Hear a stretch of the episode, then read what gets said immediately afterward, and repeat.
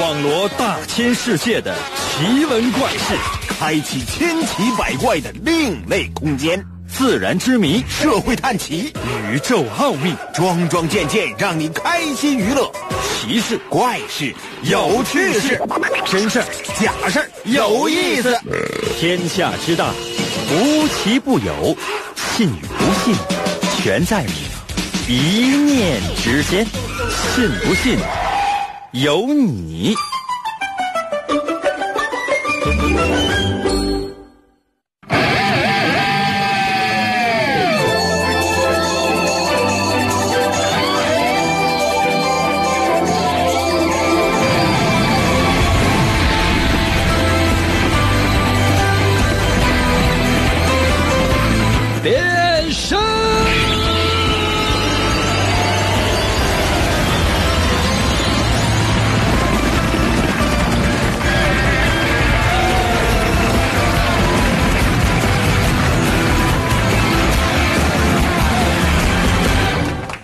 最近一段时间吧，日子总觉得过得有点迷迷瞪瞪的。嗯，朋友们，你们可以设想一下，我这一觉醒了，就发现，哎，还有十五分钟上班了，你这怎么办？可能有些朋友说，应该那，你家离单位得多长时间？坐车的话得快的话，差不多一个小时左右的时间吧。啊，幸好我醒来的时候是在单位。所以说，有的时候，他们说说以单位为家，以单位为家，我理解了。真的，朋友们，你就搁这睡醒，你你你上哪迟到去？啊，完了上食堂看看有没有饭。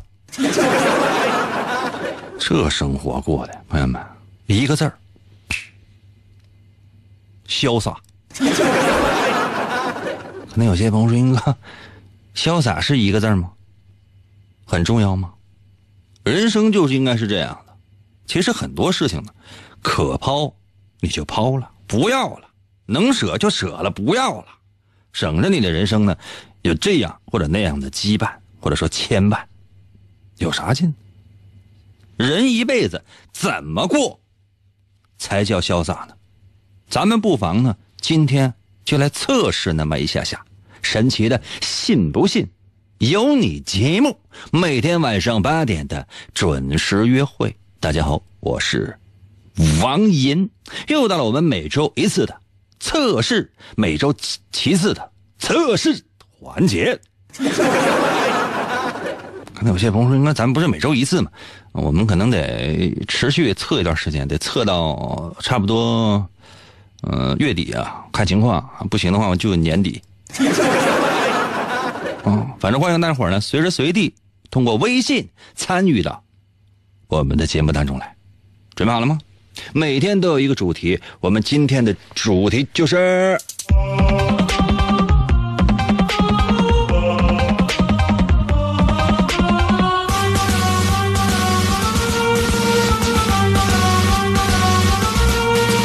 潇洒。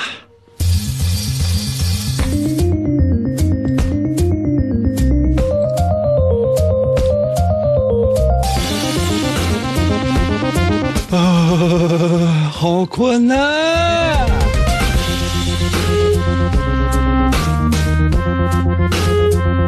我们今天呢要纪念一个人啊，这个人的名字呢叫做黄沾。我不知道大伙儿有没有听说过这个人黄沾？如果你看过一个电影叫《唐伯虎点秋香》，有没有看过？我周星驰的一个很老的一个电影了。现在可能一些年轻人可能没太看过，上了年纪的人可能会知道。里边有个太师。啊，华府那太师，啊，那个人就黄沾演的，而且呢，在很多的影视剧当中呢，他都曾经客串过。你可以上网啊查查这个人。嗯，一九四一年的三月十六号出生。可能有些朋友说：“那我记这些玩意儿干什么？”不用你记，我是告诉你今天为什么我们要提他，因为今天呢是他诞辰。你说到这个人呢，可能很多人不太了解。香港三大名嘴，倪匡知道吧？蔡澜知道吧？黄沾一开始不知道，现在知道了吧？可能有些朋友说还是不知道。嗯，经常你看二人转的话，二人转演员他会唱一歌，呃，就是在二人转演员当中啊最熟的那几首歌，比如说哈，《上海滩》知道吧？啊，就浪奔嘣嘣嘣，就是我也不会了。还有那《射雕英雄传》，啊，这是八三版的吧？啊，经常有很多二人转演员他会唱这个，没，这全都是黄沾写的。他一生呢写了两千来首歌，你要说每一首歌都家喻户晓，这不敢说，能有一半这相当于什么？比如说，朋友们，我做了这么多期的节目，你要说每一期节目都那么好，一点瑕疵都没有，百分之百，怎么就那么牛，流传后世，从此无人可以超越？我做到了。那有些朋友说，应该这太装了吧？开玩笑，有一半行了吧？可能有些朋友说，那可能连一半都没有，给点脸呗。以后还能处不？这牛都已经吹到这儿了，就你们要不帮我继续圆下去的话，就以后咱见面的话，咱即便不见面的话，这怎么一起玩？不好意思啊，要好好处啊。他主要呢是活跃在上个世纪的七八十年代。往多说的话，到九十年代，基本上也就差不多都快到头了啊。在二零零四年的十一月份有一天，他已经离开了这个世界。但是呢，他留给这个世界上的很多的作品，那确实是家喻户晓、妇孺皆知。你看哈，咱们今天的主题什么？潇洒。你看人家究竟有多潇洒？其实他呢，小的时候。这为人给人的感觉，他就是很潇洒。为什么？特别的仗义。比如说哈，你看你搁外边惹事儿了，你愿不愿意去找个什么大哥啥来来帮你出头？小的时候啊，现在就很多东北人也愿意啊。你去到哪家啊，或找你大哥，大哥我被人打了啊，谁打你？谁打你？我给你弄他。啊，东北大哥不都这样吗？那实际上呢，你去之后，你咔就是。就给人跪，咣咣磕头，放过我这个小弟吧。黄沾小时候就是大哥级的人物。有一天，他家一亲属，类似表弟这样的亲属，啊，一边哭，找他，大哥，大哥，大哥，有人干我。那你说，他真的就是那个小群体里边的大哥黄战？那是。黄战就问那什么呢？谁谁干你？哎呀，有个小子干我，那小子老狂了，逮谁打谁，我还叫号呢。就说就是你你我这大哥我都提你了，提没有用。他他说就谁谁来干谁。通常小弟呢会这么说啊，就你说你提哎，我五马路银哥，跟他提跟他有没有提提没提过跟他呀？有没有跟他提过？铁西铁西这边我好使。大东沈和和平，我不也挣过一段吗？啊，你仔细想一想，七公斤七公斤提人哥。啊，小弟说，我提哥，我给你提了，提了不好使，去吧，干吧。黄沾呢，就是直接去去跟人干。再看这小子，就说光个膀子，穿个裤子，这裤子呢就就特别短，露个小脖子，但是不是那种铅笔裤哈，就是那种挺肥的裤子。脚上穿片鞋，挺长头发，随风飘摆的，都小孩嘛，啊，就搁这个马路边上站着。我这一看，这什么人？这是？那想干，那咱就来呗。上来之后，俩人也是相互先踢人，对吧？哎，你认识那个那个赵公街刘哥不？对方说那不道。啊，那什么呢？那个相公街李哥呢？九楼市场刘大麻子呢？啊，我也不知道啊。这俩人，你看就是对不上茬，就提人实在是对不上了。按理来讲，就提就提谁，你提一提，提一提完就和了。啊，没有啊，对方就特别狂，光膀子，没有办法，实在是下不来台了。周围很多的这小朋友、小孩都搁那围着看呢，没办法，只能动手了。结果呢，就是动手刚上，对方啪。没看清啊，朋友们，没看清，就这一脚没看清，踢脸上了。黄沾当时就是那真是大哥呀，那是大哥，就是没看清对方那招数，啪就让踢踢脸上了。就是你再起来的时候，就眼前都花了。来吧，啊，对方就问服不？啊，不服不服不，啪！再睁开眼睛就发现就是天都黑了呢，对方就一直搁那等着，也不走，啊，完起来了，服不？黄沾起来，啊，擦在鼻子上血，不是特别服。我问一下，就是你叫啥名？这小子说啊，我你可能不太知道吧，我叫李小龙。黄山当时没听说过李小龙，也不知道后来他有那么猛啊。那个李小龙，李小龙，你李小东，你多你多个屁呀！后来就是昏迷了哈，昏迷之前呢，听到了最后的声音就是啊哒哒哒哒哒哒哒哒哒哒哒哒哒，后来就啥就啥也不到了。嗯，就说按理来讲，就这这件事儿，朋友们是不值得吹嘘的。但后来哈，当李小龙成为国际巨星的时候，黄沾呢就逮谁就跟人说：“你看，我曾经我我跟这李小龙，这没有办法跟别人说，但他呢就愿意跟人说。你看被李小龙打能一样吗？别说你看我出去啊，嗯，鼻青脸肿回来，你要说说，哎，怎么的了？”啊，刚刚才搁马路上呢，啊，有同行咱一起要饭被他打了，这玩意儿你说出去之后，他多丢人呢。那相反，你说咋的了？啊，我刚出去碰了一个，碰了一个人，然后就叭叭叭叭，不打完了。我问他叫啥名，他说佛山叶问。那是叶问打的，那他怎么说？他说叶问咏春。你这玩意儿，你就你除了你，你跟谁说说，你就觉哎，这好好害哟，完全不一样。还有一还有一回啊，我就是下面说这些人，你们可能不太知道。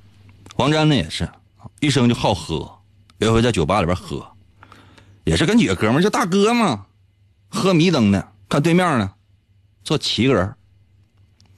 这七个人，你说高的高，矮的矮，胖的胖，瘦的瘦，你不根本不知道咋回事据听，恍惚觉得这好像是哥七个，可能有些朋友说应该是葫芦娃嘛，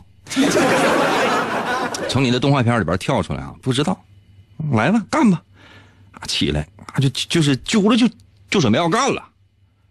后来呢，就是也是被人劝了，说可能这七个人呢也是有头有脸的，啊，完侧面一打听，说这七个人叫什么呢？七小福，我不知道大家伙有没有听说过啊？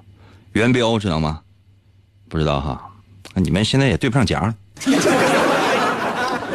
哎呀，这么说吧，有一个人啊被黄沾薅着，就准备要干他，而且呢做出了一些特别下流猥琐的动作对这人，啊，就对方马上要动手了，也是被人劝开了。就对方一听说说这是黄，这人叫黄沾，也有点大怵，因为知道这孩子特别有才华，但是那时候都已经人到中年了，嗯，就是就没打他。这人谁呢？啊，当时姓房，后来改名叫成龙。这俩人就是就撕吧起吧，就是推推搡吧，撕吧吧，没有真正动手。你看，这就是人生的经历。可能有些朋友说：“哥，那这么说，那还是逮谁打谁呗？还都打都名人呗？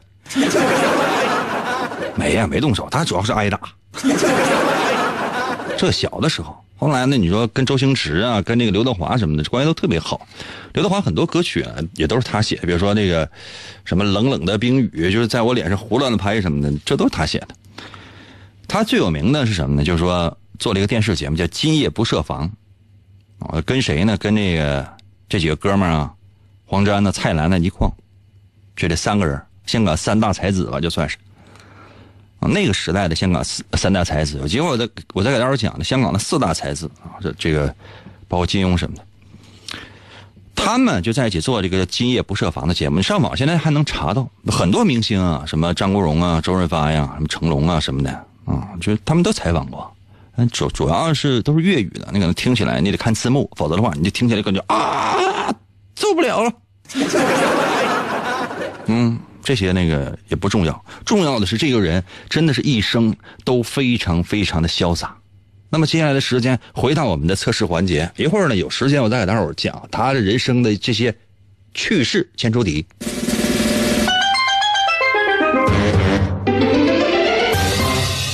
现在哈，我让你给我数三十秒。可能有些朋友说应该怎么数？对啊，你就告诉我你怎么数这三十秒就可以了。你是默默的数啊，或者实在病看表啊，呃，看手机啊，或者说是怎么怎么样都可以。如果说我让你数三十秒，你会用什么样的方式给我数这三十秒呢？把答案发送到我的微信平台。严哥，我是你的神吗？你一边拉扇子去！当所有的人都不理解你，不要迷茫，不要害怕，前方的路就在你自己的脚下。信不信由你。广告过后，欢迎继续收听。每当黑夜降临，王银就会出现在繁星点点的夜空之中。他那赤红色的头发在凛冽的寒风中飘摆，上衣背后的月轮纹章在黑夜中闪闪发光。黑色的大蛇之血在他的体内不断翻涌，语言犹如紫色的火焰喷薄欲出。他紧了紧两腿之间的红色皮带，如鬼魅般奔向声音的世界。为了打破世代背负的命运枷锁，王银开始了又一轮的暴走广播。呃，来了，继续回到我们神奇的“信不信由你”节目当中来吧。大家好，我是王银，朋友们。今天呢是我们的测试环节，这段时间都是测试环节，所以说我报不报的话也无所谓，我只是告诉你一下。刚才呢为大伙出了今天的第一题，说如果说啊，让你数三十秒的时间，你会用什么样的方法把答案发送到我的微信平台？比如说是自己就数了，我说我得看表啊，或者说不行我必须得看个钟，或者说我得看个手机，或者说哎不行，嗯，必须得看着我媳妇儿。可能有些朋友说：“该这跟数时间有什么关系？谁知道啊？每个人都有各自不同的这种偏好和怪癖啊，那你也不可能就是对每个人都要求同样。我们的节目当中从来不要求说有什么呃特别标准的那种答案，用不着。那你来干啥？你不来玩来了吗？干啥？你过来背题呀？犯不上，把答案发送到我的微信。”平台，如何来寻找我的微信呢？方法非常简单，你打开手机，打开微信，搜我的微信名。快点，就马上回家了。几点了？打开手机，打开微信，搜我的微信名。我的微信名两个字啊，银威，王银的银，微笑的微，王银的银会写吗？《三国演义》的演去掉左边三点水，剩下的右半边那个字就念银。我是不是说的太快了？唐寅，唐伯虎的寅会写吗？演员的演去掉左边的三点水，剩下的右半边汉语拼音输入 y i n 银，微呢双立人那个微，微笑的微啊，微笑的微。搜这俩字这俩字儿找着没？如果没找到的话，你翻一翻下面是不是还有选项叫搜一搜银威小程序、朋友圈、公众号、文章等？看着没？看着没？快一点吧！几点了？这马上真是要回家了。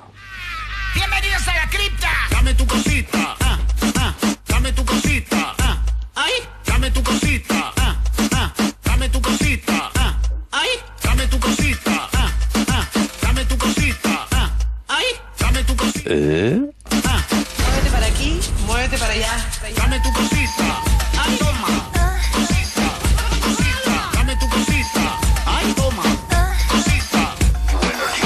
半梦半醒的，我的微信留言说：“那我就一边耍孤独九剑，然后我一边喝酒一边数呗。”金庸的小说看不少，一边喝酒。令狐冲啊，令狐冲的弟弟令狐臭吧？还还独孤九剑，你耍什么剑？不是在耍剑。老老实实你就说你怎么数让你数三十个数，天你跟你跟我耍什么剑？P R O V E 的微信留言说，我我趴着数呗，我数着数着我就睡着了。有几个人类是趴着睡觉的？你想一想，就那些趴着睡觉，基本都大象啊。这谁连名都没有？头像呢是是猫和老鼠里边那个猫，Tom，Tom 在我的微信留言说，一边做三十个俯卧撑一边数，太装了，一秒做三十个呀？啊，你有没有想机器人啊？畅存在我的微信留言说，用嘴数呗。没用嘴数咋数啊？张嘴不还闭嘴呀？在心里就那么数，其实完嘴跟那雇佣着，还说张嘴大声数啊？几点了？那邻居睡不睡觉？你跟他吵吵啥呀？老光辉到了微信留言说：“我是掰脚趾头数呗，三十个脚趾头啊？啊？还是说就数三十个数？你这脚你得就数数三遍呢？抠脚大汉吧？传说的你。”是。这冒号还在我的微信留言说，在哪留言呢？还在哪留言？你的手机都替你自动完成了你的心愿了。要说现在人工智能这太发达了。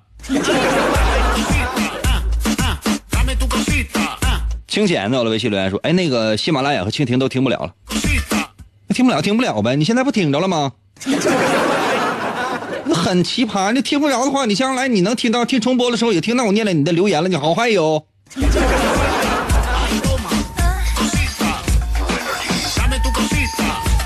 哎呀，顾子白到了微信留言说：“我用手机倒数计时器倒数三十秒，太精准了，真的，就像你这样的就不去设置个炸弹，什么都白瞎了。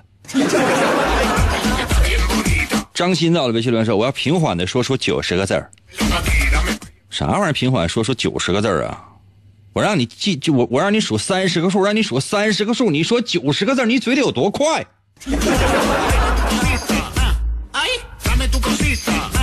刘到了微信留言说：“我这上个厕所，我这一泡尿正好三十秒，真准呢。万一那天水喝多了呢？没有发泄完，怎么剩下的就咽回去啊？”蜗牛到了微信留言说：“我我开一局游戏呗，当敌军到达战场的时候，那正好三十秒嘛。另外服务员包宿多少钱？我认识老王，能便宜点不？那万一你说网速慢呢？啊，从开局到敌军到达战场，刚好四天。你先把包宿那钱交了呗。”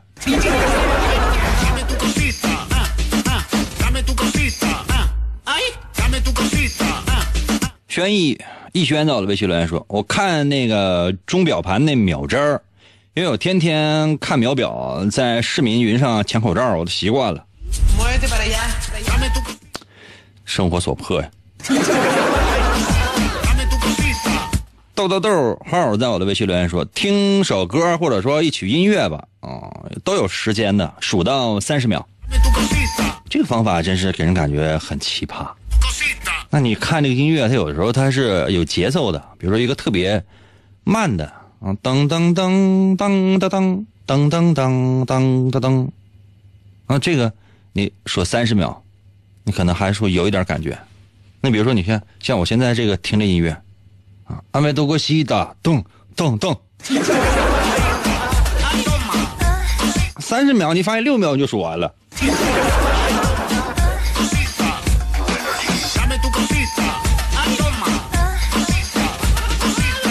亮哥在我的微信留言说：“我要整三十个瓜子儿呗，嗑完拉倒，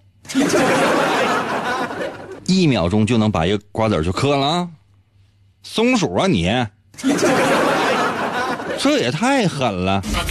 那你要真是有时间查出三十个瓜子儿来，咱是不是数已经数完了？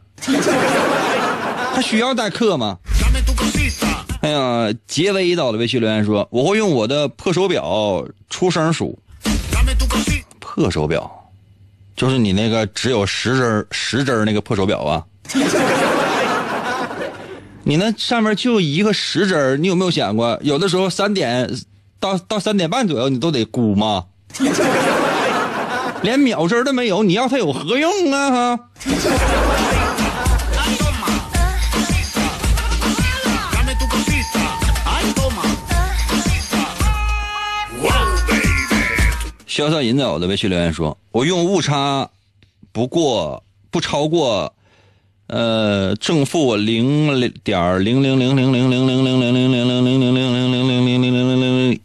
一秒的色原子钟计算。你家有啊？你见过有有有谁家有这种钟表的吗？啊？我家那钟表就到到现在，朋友们快四个小时。”我都懒得调，为什么？因为我主要有用生物钟。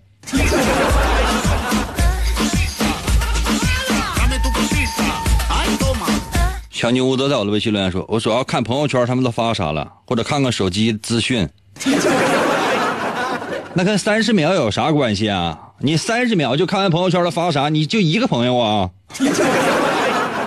还手机资讯，那三十秒之内你能了解什么信息？你不就是看个标题？你个标题党。”哎呀，来第在我的微信留言说：“我会数一二三，三点一，三点一四，三点一四一，三点一四一五，三点一四一五九二六五三五八九七，完数到三十。大哥呀，这玩意儿真是数到派上。那你有没有想过，你这一生就到三和四之间，就是你人生的终结了？我们再见吧。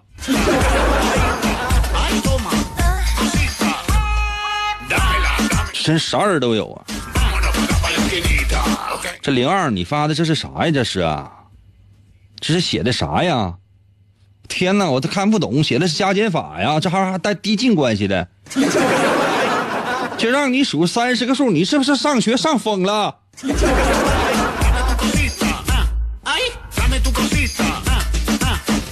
月宁说：“哎，发的对吗？是这个微信平台吗？那你还想要干啥呀？哥还想跟我这骗钱呢？”休息一下，我马上回来啊！休息一下，我马上回来。公布答案。严哥哥带带我，我要听广播呀！严哥哥带带我，我要听广播呀！严哥哥，严哥哥，信不信由你。广告过后，欢迎继续收听。干啥呀？快点的吧！明哥节目开始了，我手机呢？我得想办法给他发答案呢。我必须得弄过他，赶紧的吧！一会儿别再让他跑了。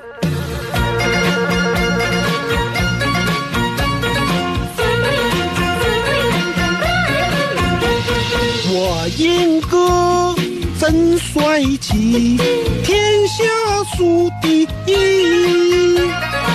我英雾蒙蒙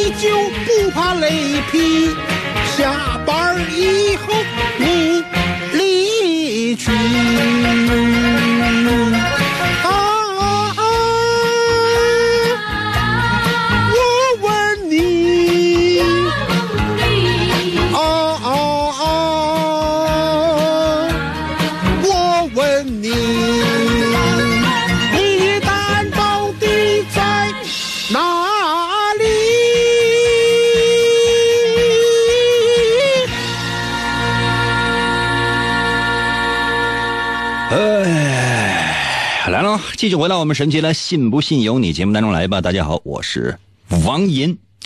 那么今天是我们的测试环节。刚刚呢，为大伙儿说了今天的第一题。说如果让你计时啊三十秒，那你用什么样的方法？那这道题测试的是什么呢？就是你在感情这件事儿上潇洒吗？我们今天的主题是潇洒，别忘了啊！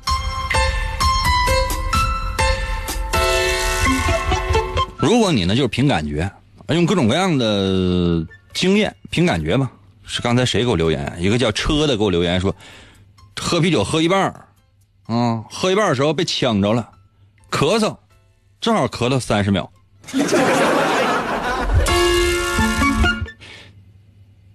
这是这是真是就是这肺里都呛满了吧？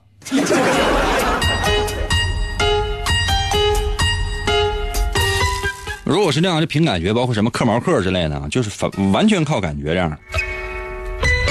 这说明什么呢？就是说是特别重视自己的那种感觉，嗯，很有可能就说跟对方一拍即合，而且俩人就一见钟情了。凭感觉嘛。那如果说感觉不对的话，你放心，就想让你是那种日久生情，这都很难。如果你愿意这个看钟啊、看表啊，去看这三十秒，这样人通常是比较讲理的。啊，做事呢要符合理性，就是包括选择伴侣也是，一定要凡事都过不去这个理。当然了，就是跟这样人在一起呢，就是你想感受到那种激情，有点费劲。哪能所有事都讲理呢？那跟女人讲理，你不作死的吗？如果你呢，就是用什么秒表，这一点也不差，零点零零零零零零一秒也不差，我就要一个准。这样人通常呢，就是，嗯，如果说搞对象要搞了，那可能就一辈子往死搞，不搞那绝不搞。就跟这样人，就你想跟他暧昧一下，不可能。你想跟他去暧昧一下，然后你转身走，不可能，完了，废了，他缠你一辈子。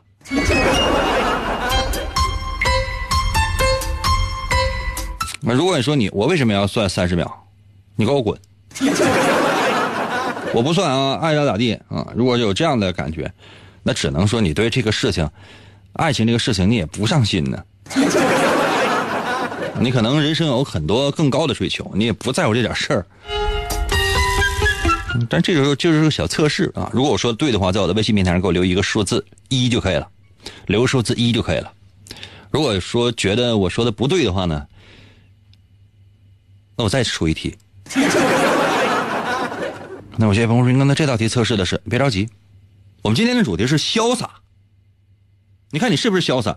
特别潇洒的一个人，通常呢就说我说，哎，给我留数字一，那就人家已经留了数字一了。那你说我要说，就说，哎，你说给我留个数字一啊，然后不行的话，要说说的不好的话，给我留数字二什么的，人家就已经留过来了，就这么简单。”那你说要说什么叫不潇洒，拖泥带水，办事磨磨唧唧，内心深处痛充满了痛苦，这样人什么样你知道吗？我说哎，给我留个数字一什么的，哎，不搭理我。这样人注定一生兜里钱不会超过一百。可能有些朋友说那超过一百的丢丢丢。我啥也不说了啊，在我微信平台留个数字一就可以了。快点啊！我打会四十分钟的时间。可能有些朋友说：“应该那个就要个数字一的话，就这么难吗？”哎呀，开玩笑的。哎，你爱发不发，我有什么关系？随意啊！哇，你看，离线之后最快速度已经发来了。还有那些怕丢钱的，都已经把这个一发来了。谢谢啊。接下来时间啊，我再出一道题啊。这道题测试可能会。有一点心碎。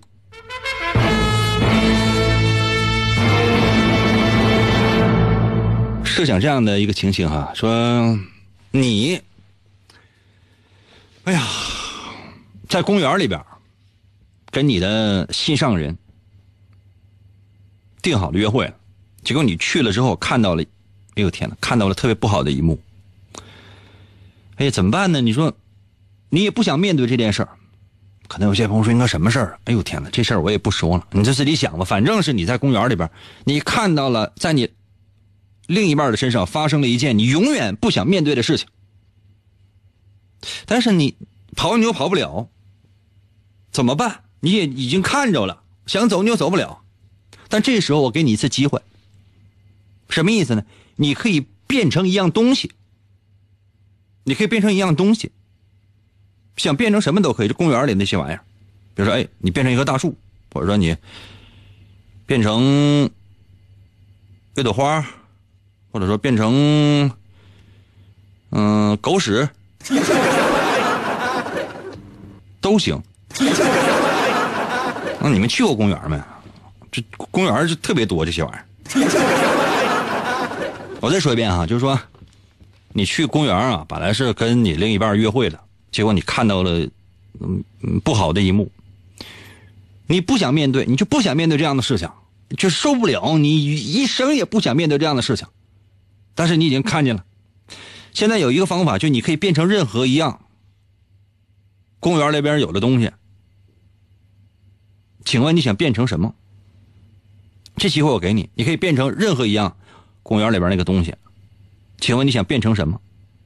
你就因为你不想面对嘛，你变成了这样的东西之后，你就不用再去面对了啊。等的是个尴尬的一幕过去之后，你想变回来，你可以回家；不想变回来的话，那你一辈子都可以这样。请问你想变成什么？把答案发送到我的微信平台。我再说一遍题啊，朋友们最后一遍，然后我要回家了。没有时间跟你说这么反复磨叽，那很多人可能刚来说，那你再说一遍题呗，最后一遍了啊。就是你，在公园里边，你看到了发生在你另一半身上特别不好的一幕，你不想面对，很多人就就想转身走，其实你都必须要面对。现在我给你一个机会，就是你可以变成一样东西，变成一样东西之后，你就不用再面对了，对吧？那那请问你想变成什么？把答案发送到我的微信。平台如何来寻找我的微信？我最后一次说，打开手机，打开微信，搜我的微信名两个字儿“淫威”，王银的微信嘛，简称就叫“淫威”。哪个淫呢？《三国演义》的演去掉左边三点水剩下那右半边那个字儿就念“银”，唐寅唐伯虎的“寅”，汉语拼音输入法输入 y i n 啊，y i n 银。唐寅，唐伯虎的寅，找了没？第一个字寅啊，第二字微，双立人那个微，微笑的微，微笑的微，还用我给你仔细解释吗？就这俩字淫威，找了没？没找到的话，下面是不是还有相关选项？叫搜一搜淫威小程序、朋友圈、公众号、文章等。你点那个进去，第一个就是橙色头像，然后里边有一个狗狗叼个蓝色的骨头，快一点吧。行了，看一下大伙在我微信平台上的留言啊。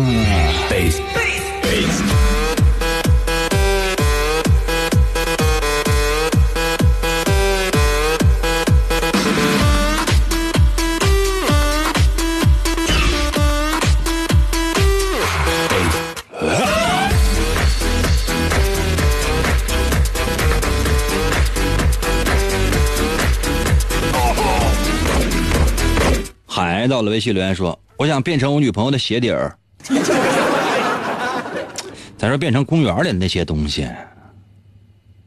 你有女朋友吗？就算你有女朋友，你有没有想过呀？你设想一下，你闭眼睛想，你睁眼睛想也行。你女朋友有鞋吗？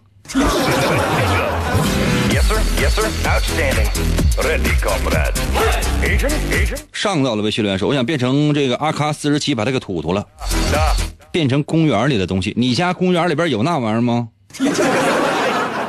把它吐出来干什么玩意儿呢？我只是说你不想面对的事情。你你以为发生了什么呀？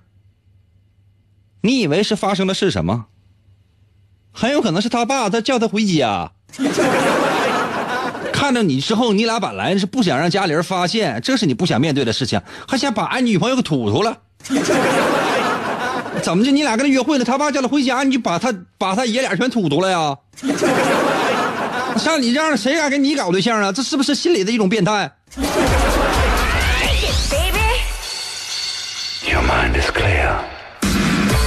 三十七到了微信留言说：“我想变成管理员，把他撵出去，通然后通通放狗放放狗撵出去，都心里都变态吗？我说的是变成一种东西，管理员是什么东西？F I 在我的微信留言说：“天哪，今天是直播吗？你有病啊！啊，这直播都十几天了。”你多少天没来了？你给我道歉！insufficient funds. Cancel. Low power. 一脚到了微信留言说：“我想变成一个地窟窿，让我对象钻里。”是说你变成啥，跟你对象有什么关系啊？他说那地缝得多大，完了让你他他钻进去啊？然后你怎么你还关上啊 you,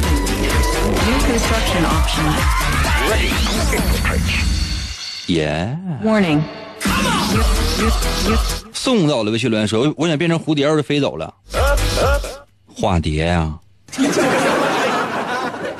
梁祝啊，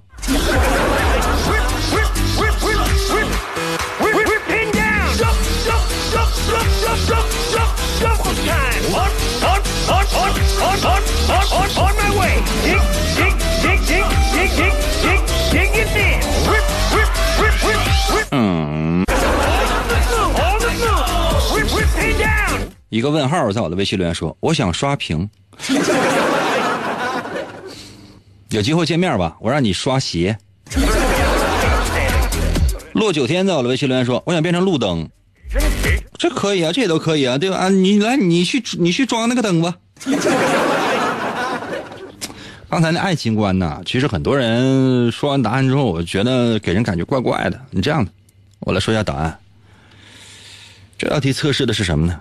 仍然是你对爱情的潇洒程度。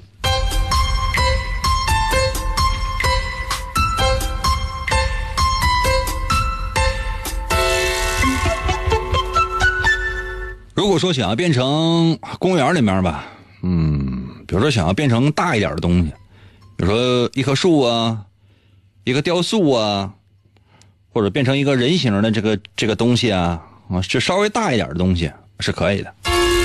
如果你有这样的一种愿望的话，啊，这说明你呢很潇洒，而且呢会有点虚荣。就是说，嗯，你们两个人呢，如果说在一起的话，你可能没有那么潇洒。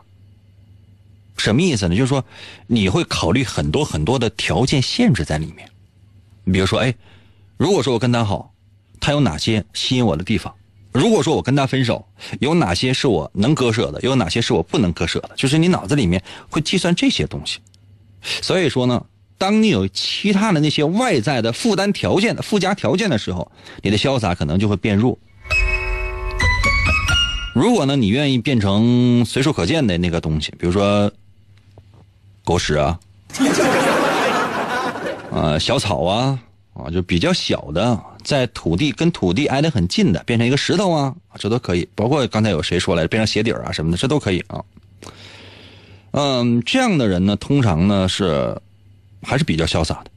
就是说，如果爱的话呢，就爱了；那不爱的话呢，就肯定会伤心。但伤伤心一阵儿呢，你就能过来。怎么说呢？也不将就，这样人是相对来讲比较潇洒，就是他学会不强求啊。如果你愿意变成呃天上的云呐、空气呀、或者说什么太阳啊、星星啊，或者飘在天上就飘走了，包括这风筝之类的，这也都可以。那说明什么呢？说明你呢有那么一点点，嗯，表面上看起来是比较接地气儿的，喜欢过平平淡淡的生活，但实际上呢，你骨子里有有一份潇洒，这份潇洒就是逃避。